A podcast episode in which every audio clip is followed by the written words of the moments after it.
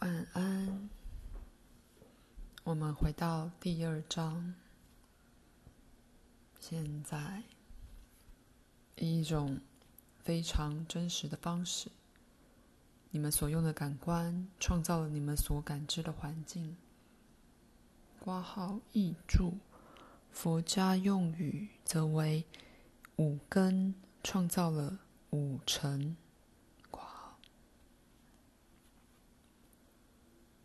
你们的肉体感官，使得你们必然感知一个三次元的实相。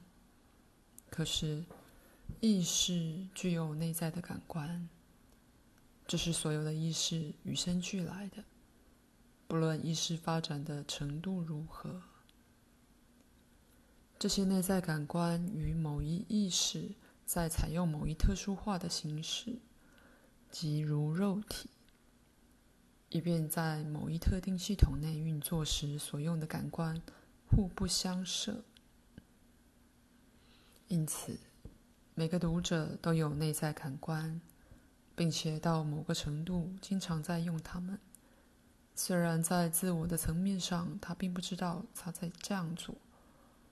至于我们，则相当自由且有意识地运用内在感官。果真，你能这样做，那你便会知觉我生存于其内的那种环境。你会看到一个没有伪装的情况，在其内，事件与形式是自由的，而非焦灼在一个果冻似的时间模式内。例如，你不仅能看见你目前的客厅，好像聚集着一堆看来永恒的家具。而且你能转移焦点，而看到组成各物的分子与其他粒子的极广大而恒长的舞蹈。你能看到一种灵光似的光辉，那组成分子本身电磁结构的灵光。如果你愿意，你能浓缩你的意识，直到它小到能游过一个单分子。而从分子自己的世界向外看，观测这房间的宇宙以及互相的关联，不断变动的星状巨大银河系。现在，所有这些可能性代表一个合理的实相。你自己的实相并不比任何其他的更合理，但它是你所见唯一的一个。运用内在感官。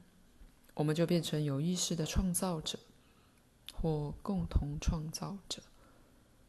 但不管你知道与否，你是个无意识的共同创造者。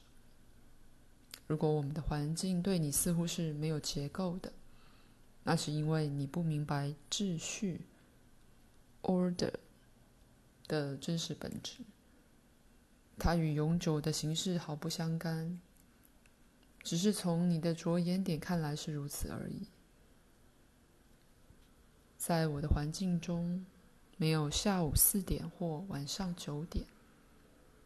我这样说是指我并不受限于一个时间顺序，但也没有什么能阻止我去体验时间顺序。如果我如此选择的话，我们是按照经验的强度来感受。时间，或类似时间的东西，一个心理时间，具有它自己的高峰与低谷。当时间仿佛加快或减慢，是与你自己情绪性的感受有些相似的，但在一些重要的地方却有极大的不同。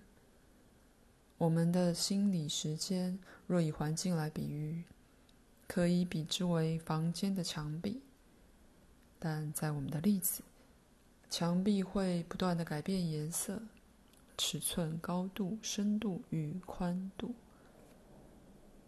实际上说，我们的心理结构之所以不同，在于我们有意识的利用一个多重次元的心理实相。你们天生也拥有这种心理实相，但在自我的层面上却不熟悉它。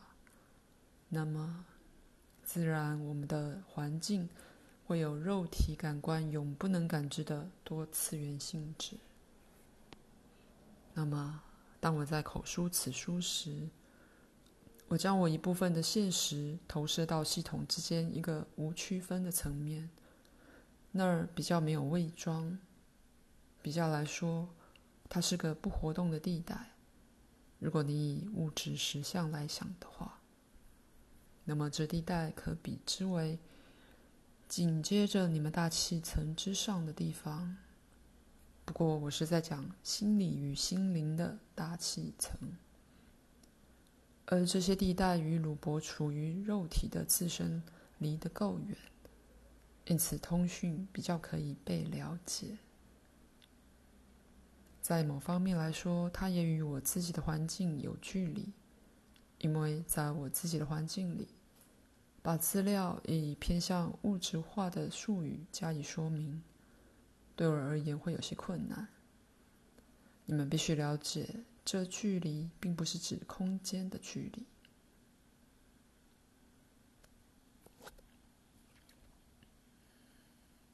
创造与感知之间的密切关系，远超过你们的科学家所体认的。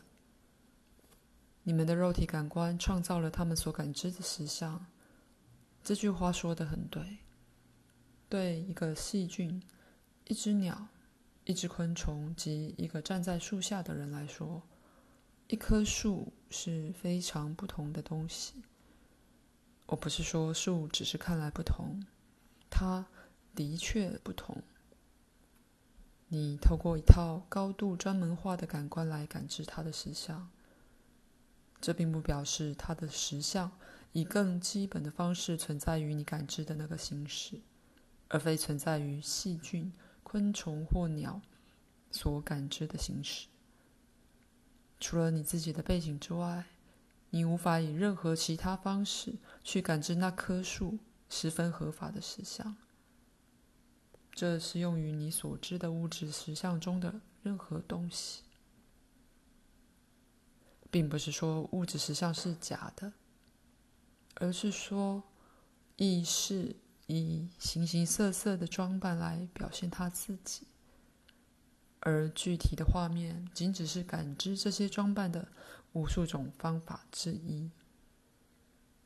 肉体感官迫使你将经验转移为物质性的感知，而内在感官却打开了你感知的范围，允许你以自由得多的方式去诠释经验，而创造新的形式和新的。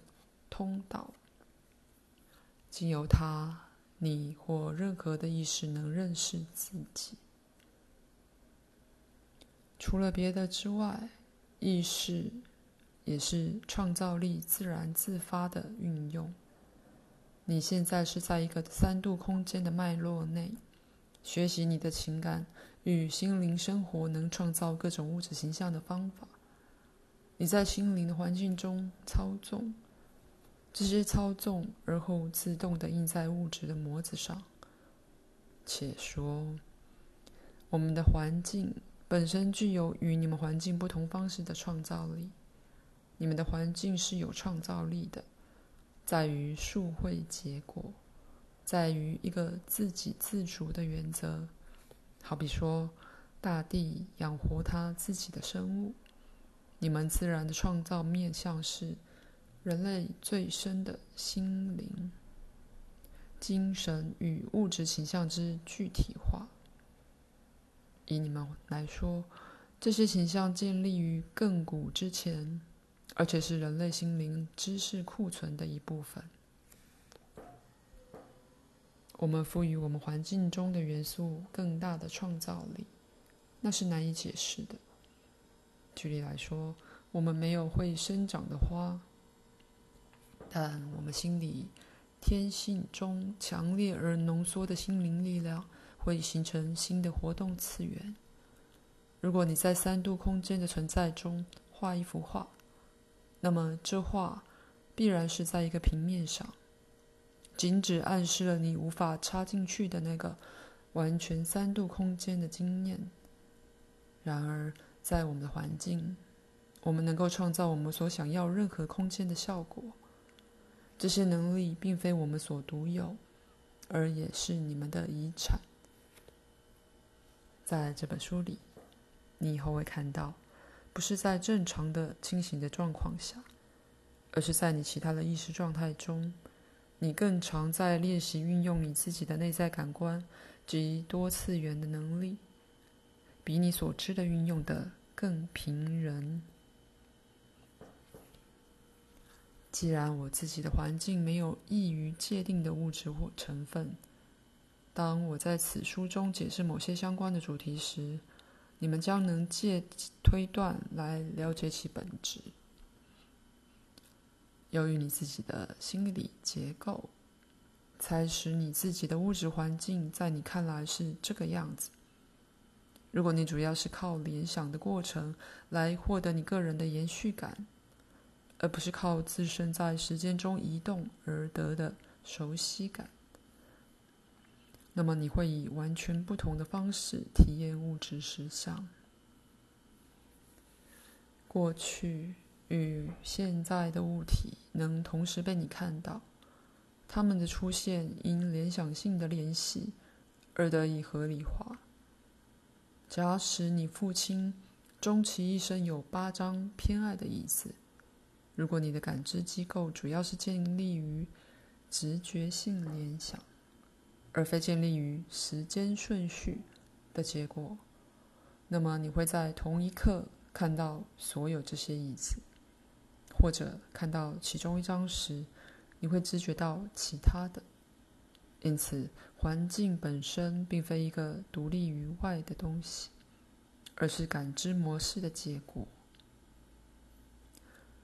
这些是由心理的结构所决定的。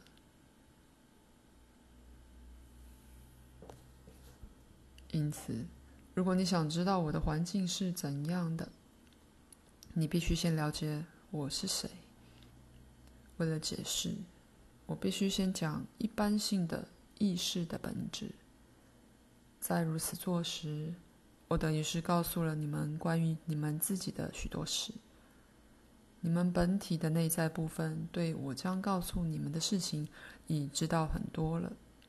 我一部分的目的是，是自我的自己认识你的大部分意识都已熟知的知识，那是长久为你所忽略的。你向外看进物质的宇宙。而按照你的外在感官所接收到的资料诠释实相，比喻的说，我要站在物质实相内，而替你向内看，并且描写那些意识与经验的真相。那是你目前因为太着迷而看不见的，因为你对物质实相着迷，而你们现在是处在与这个。我透过他写书的女人同样深的出神状态里，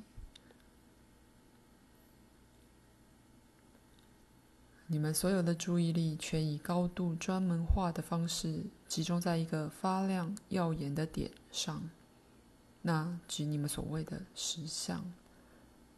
在你们周遭有许多其他的实相，但你们忽略它们的存在，抹杀了所有由它们而来的刺激。你们将会发现这种出神状态是有道理的，但你们必须逐渐醒过来。我的目的就在打开你们内在的眼睛。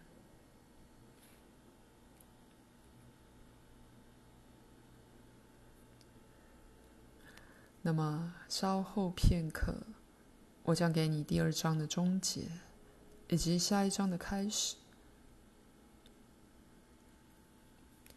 自然，我的环境包括那些我与之接触的其他人。沟通、感知与环境几乎是不可分的。因此，在我们的环境的任何讨论中，我自己与我同事之间的通讯方式就是极为重要的了。在下一章中，我希望给你有关我们世界的一些简单概念。关于我们所涉及的工作，我们存在的次元，我们所看重的目的。最要紧的是，组成我们经验的那些我们关心的事。